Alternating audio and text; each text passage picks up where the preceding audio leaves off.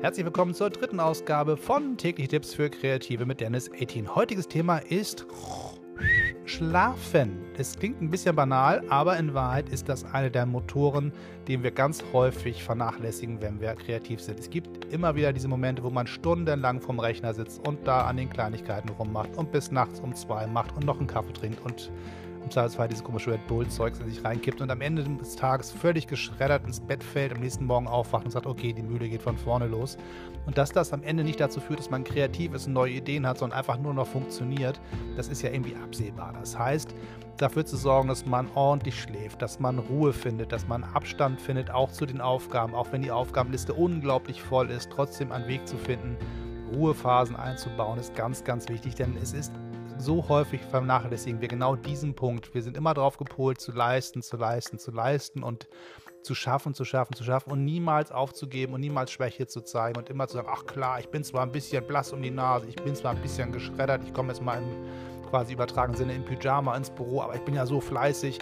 Und dann sage ich mir immer, das kann doch auf Dauer nicht gesund sein, denn am Ende ist es der wache Geist, die neu, der neue Ideen schafft und der kreative Geist, der neue Wege geht das kann nicht ein müder Kopf sein. Das geht für eine Weile ganz gut, aber irgendwann kommt der Punkt, wo einfach nichts mehr funktioniert. Und dann ist tatsächlich auch Holland in Not. Also, wenn ihr kreative Menschen seid oder einfach nur fleißiger unterwegs seid in eurem Job und einfach sagt, ich muss jetzt immer weiter schaffen, versucht euch Möglichkeiten zu eröffnen, wie ihr zur Ruhe kommt. Sei es mit ganz konservativ acht Stunden Schlaf. Viel komplizierter muss es gar nicht sein. Geht ins Bett, schlaft in Ruhe, wacht am nächsten Morgen auf. Ähm, zweiter Tipp, nehmt euer Telefon und verbannt es aus dem Schlafzimmer. Lasst es an der Steckdose in der Küche aufladen. Es muss nicht neben dem Bett liegen. Das, dass er nachts noch irgendwelche SMS hört oder das Ding fängt an nachts zu leuchten. Ihr guckt doch nochmal drauf. Oder beim Einschlafen nochmal den letzten Artikel lesen. Das sind alles Dinge, die einen davon abhalten, einen gesunden Schlaf zu kommen.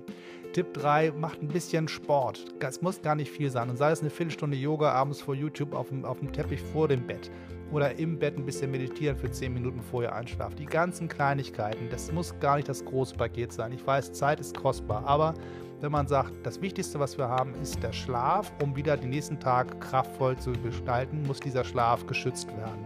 Prüft nach, wie gut ist die Matratze, schmeißt das Kopfkissen mal raus, kauft euch ein neues, sorgt dafür, dass ihr ein wirklich dunkles Zimmer habt, dass nicht so viel Elektronik bei euch im Zimmer rumsteht, dass die nachts leuchtet. Irgendwie so die klassische Stereoanlage, die heute keiner mehr hat, die früher immer so rot leuchtete die ganze Nacht, man diesen Punkt immer auf dem An-Aus-Knopf sah, die ganze Nacht über.